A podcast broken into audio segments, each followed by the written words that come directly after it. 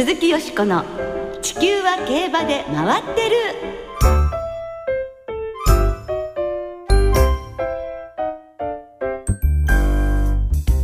皆様こんばんは鈴木よしこです。お元気でいらっしゃいますか？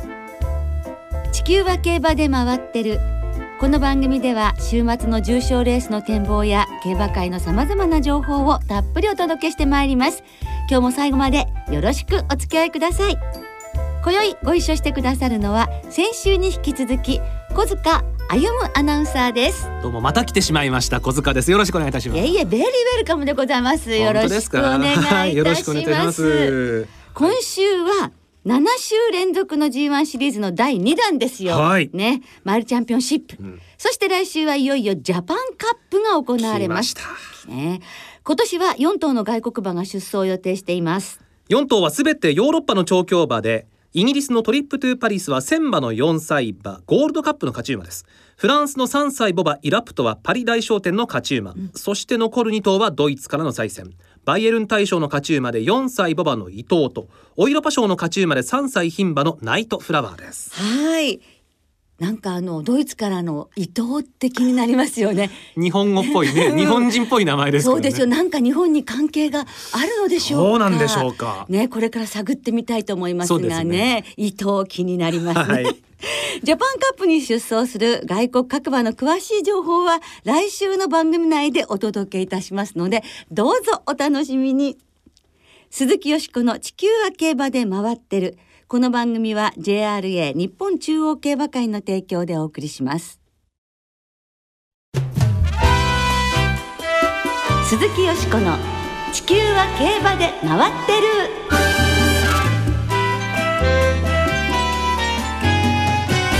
放送作家だけど馬主。村上隆文さんに聞く。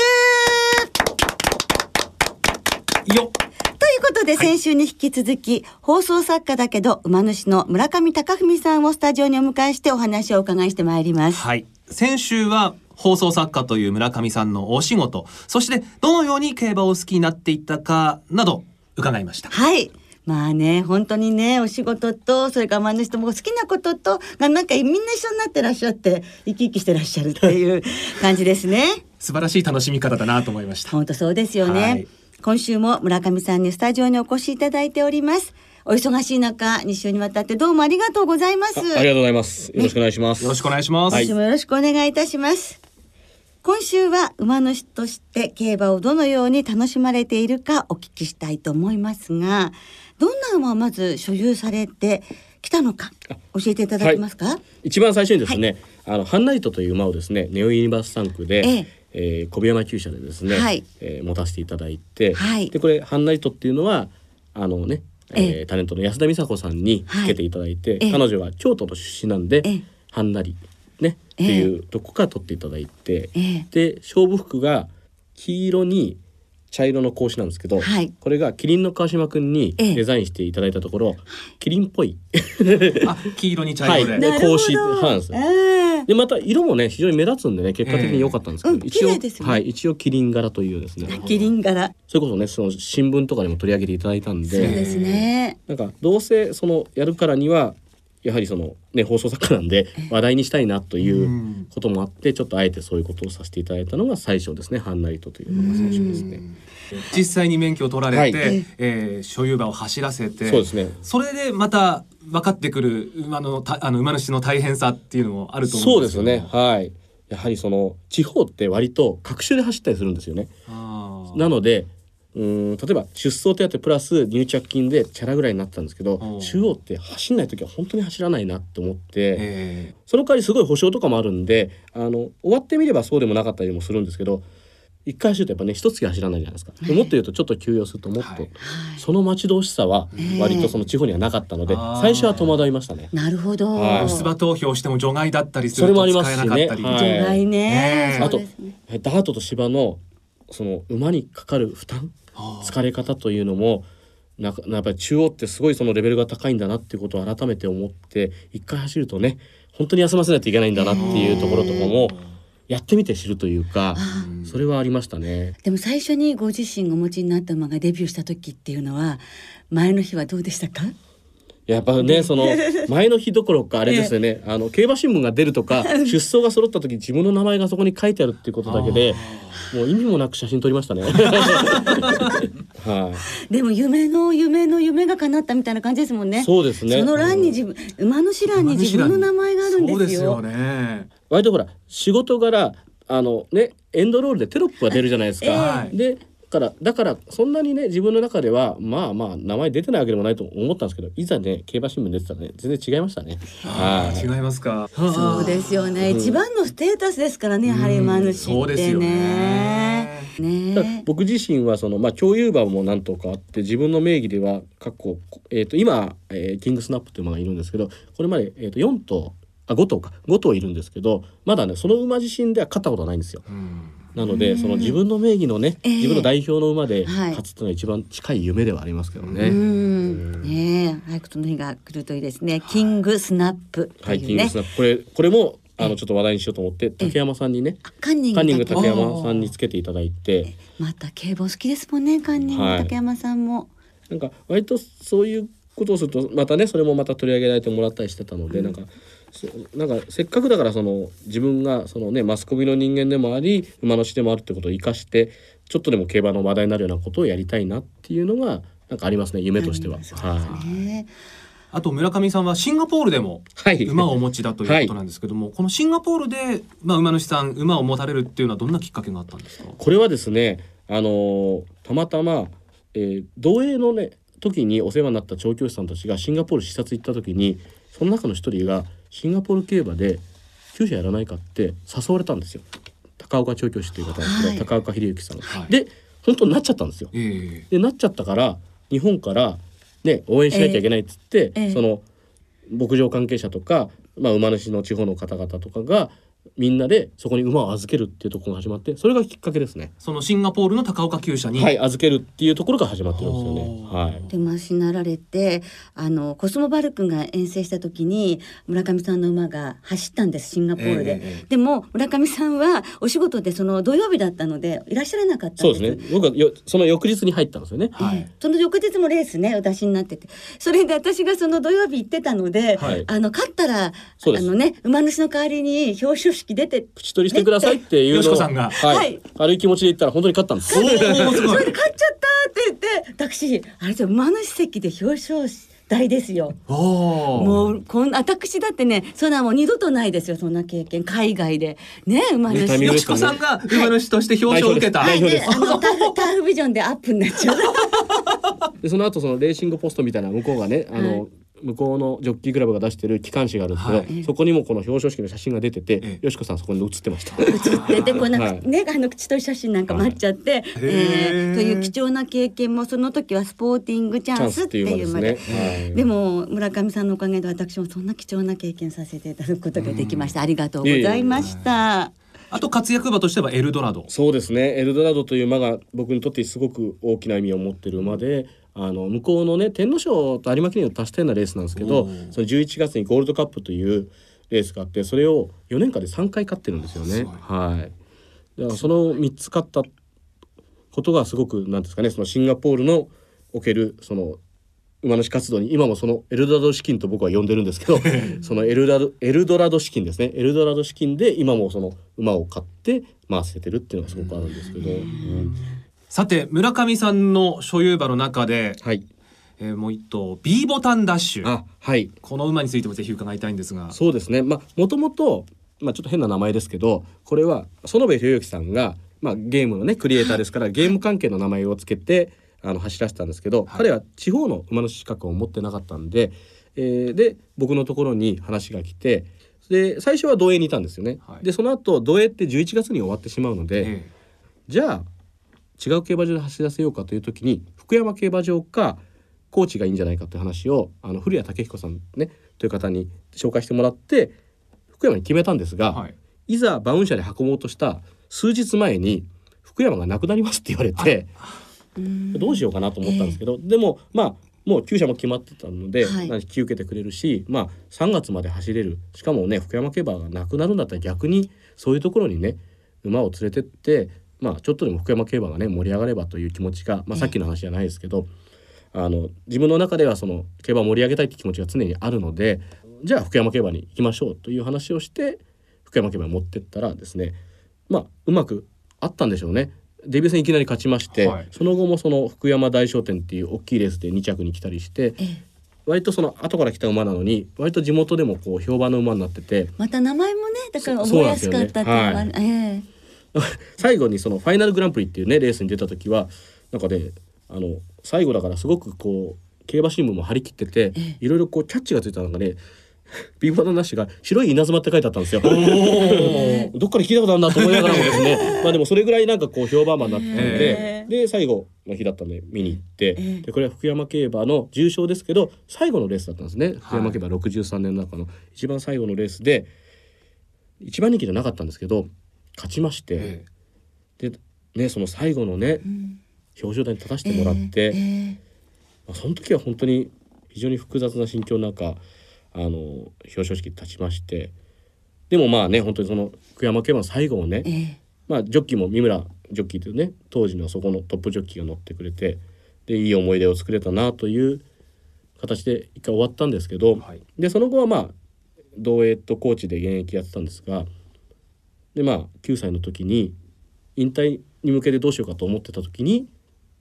あの競馬学校がですね、はい、その訓練馬として引き取ってくれるということも決まりまして。ね、地方に行った馬がね、えー、その JRA の施設に戻るっていうのはねもう非常にありがたい話なんで。そうですね。で今競馬学校でその、生徒たちのね、えー、お役に立って訓練馬として。すごい、はい、よかったですねで僕にとってもすごく大きかったのは、えー、その彼のその思い出福山競馬の思い出とかもあったんでそのギャロップにね、はい、僕は本当はプロなんでどうしようかなと思ったんですけどでもプロはまあ問わずって書いてあるから、えー、ギャロップのエッセイ大賞に、はい、出させてもらって、福山競馬のこと、ビボタンダッシュのことを残したいなと思ってまあ応募したら、ね、なんか特別賞いただいて、で掲載されたわけですよ。それもあって B ボタンダッシュっていうその存在を皆さんが知ってもらったってこともあったと思うんですけど、えー、まあ、そんな縁があって今競馬学校に行き、えーはい、でこの間東京競馬場の模擬レースになんか出たんですよね。はいなんかすごいそれはもう感無量でしたね。それ模擬レースご覧なりにいらして。はいあのちょっと仕事をね、えー、半ばサボって見に行きました。サボって。ああ、はい、でもそれもその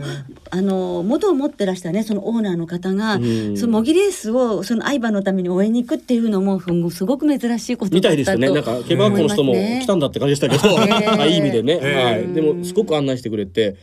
レースがね6頭立てだったんですね。はい、で B ボタンダッシュはその生徒の方の菊沢和樹さんが、はい、菊沢調教師の息子さんですよね、はい、乗っていただいてで4着と。なので、えー、まあそういうことも良かったんだと思うんですけど、ね、あのそのエッセイもね本当泣けちゃうエッセイだったので、はい、えー、ねまたどっかに乗るといいんですけど、ね、競馬学校までつなげて書いてたら大賞取ったかもしれない。なるほど。次回作ということそうですね。もうでもあれはもう あの福山競馬と B ボタンのことを、うんはい、あの残したかったんで僕別に大賞というかね本当に、それがその大きなねそのギャロップって雑誌に載って、何人かの方々が福山競馬のことを分かってくれればなっていう気持ちで書いたんで本当にそれはもう目的を達したというか、馬主として今後の夢っていうとどんなことでしょう？そうですね。まあ近々で言うと先ほど言ったみたいにね、うん、自分のね、はい、名前の馬があの自分の代表のね、はい、代表話やってる馬が一勝するのが一番ね、えー、嬉しいですけどね。はい、はい。あとは本当にこうね馬主の活動とか、うん、例えばねその放送作家として競馬も好きですしテレビとかねメディアも好きなのでその両方を生かして、まあ、両方に、ね、自分としては通じてる人間なのでそこを生かしてその競馬の面白さとかあのこうなんですかねアピールしていけるようなことをやっていきたいなとは思ってますね。もうそれは村上さんしかできないことかもしれないですので、ぜひあのそのようにして競馬を盛り上げていただきたいと思います。はい、まあ根本は自分が楽しむことですけどね。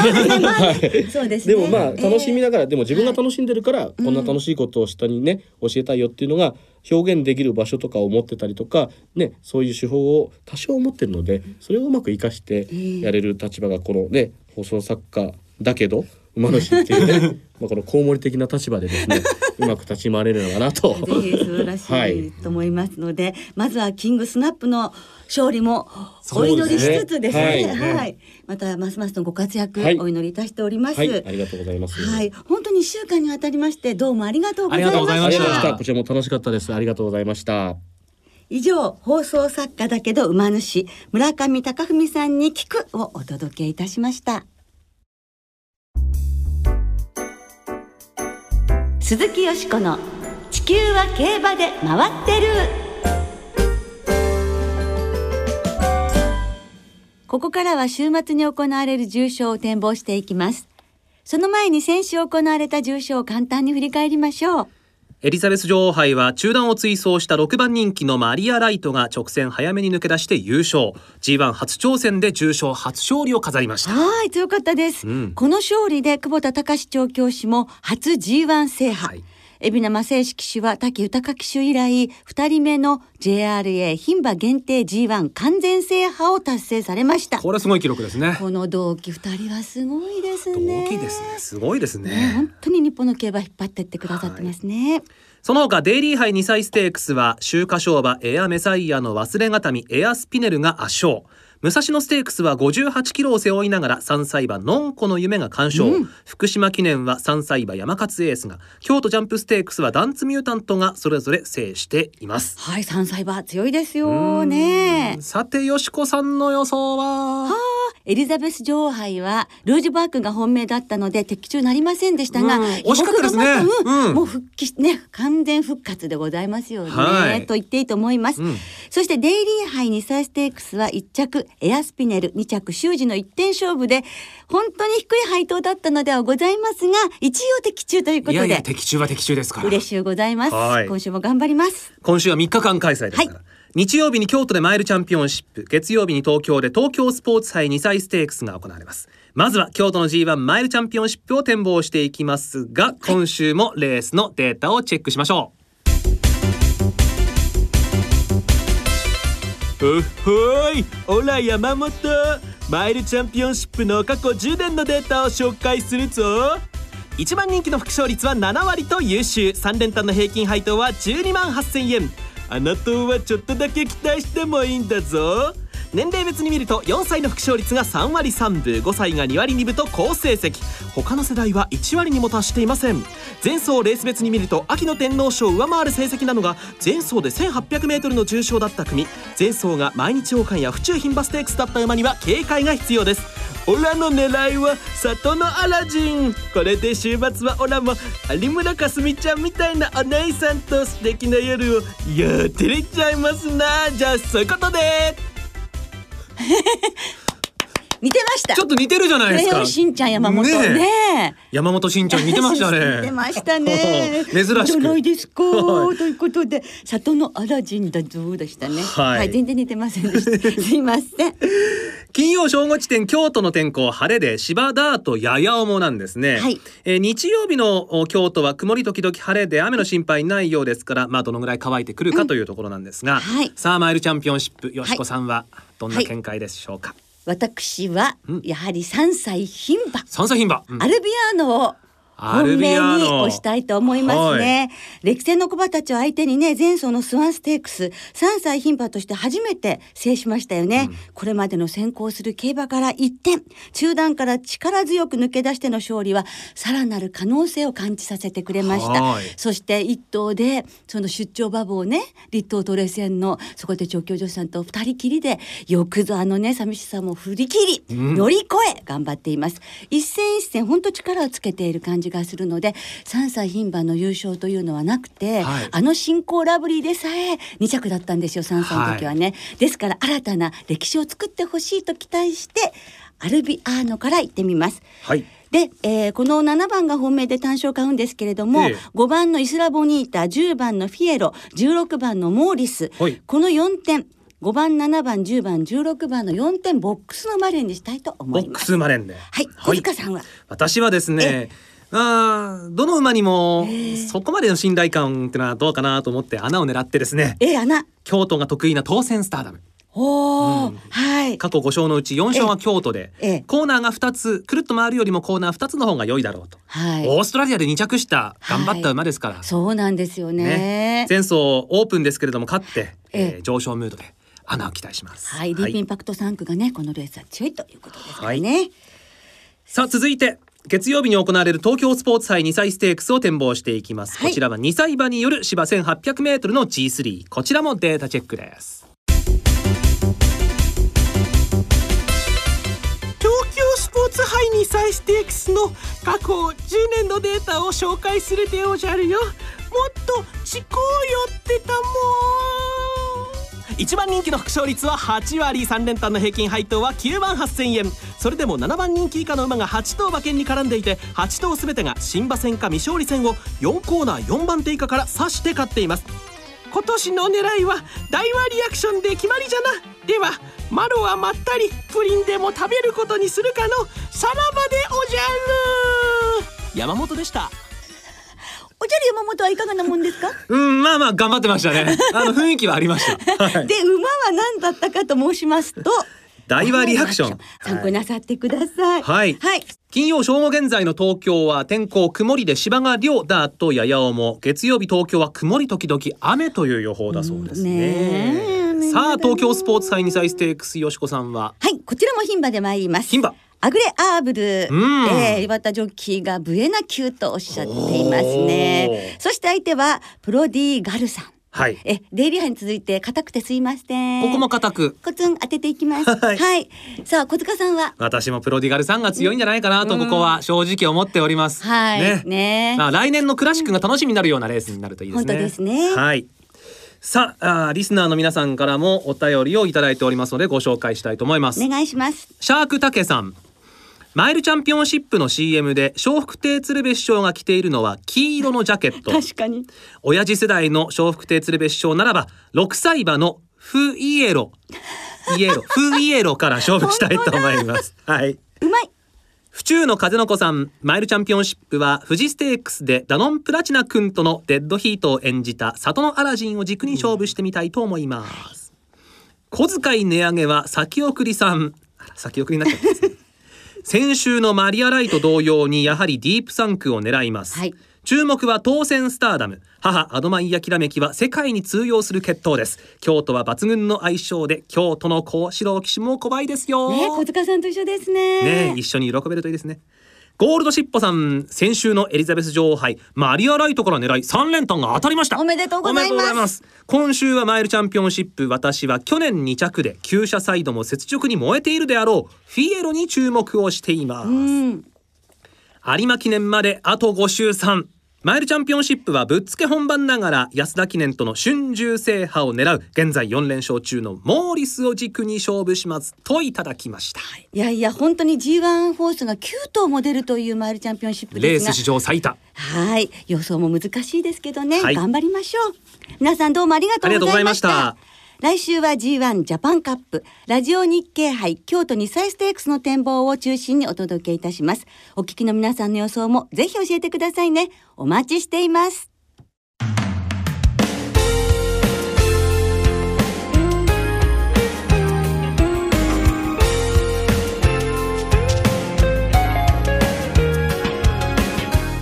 そろそろお別れの時間となりました。今週末は東京京都月曜日まで3日間連続開催となります。マイルチャンピオンシップが行われる日曜日の京都競馬場には JRA ブランド CM に出演している笑福亭鶴瓶さんが表彰式のプレゼンターとして来場します。また月曜日の京都競馬場には菊花賞や春の天皇賞を制したマヤのトップガンが来場。お昼休みと最終レース終了後パドックでお披露目されます。元気でしょうかね。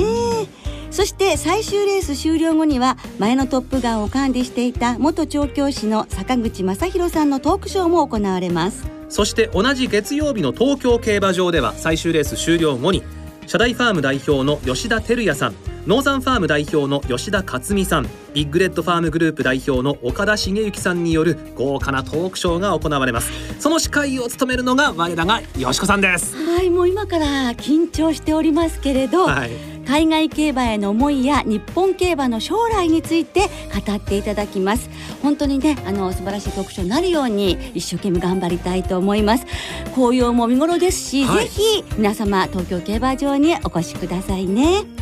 おしまいに有馬記念ファン投票のお知らせです。JRA では12月27日に行われる有馬記念のファン投票を受け付けています。10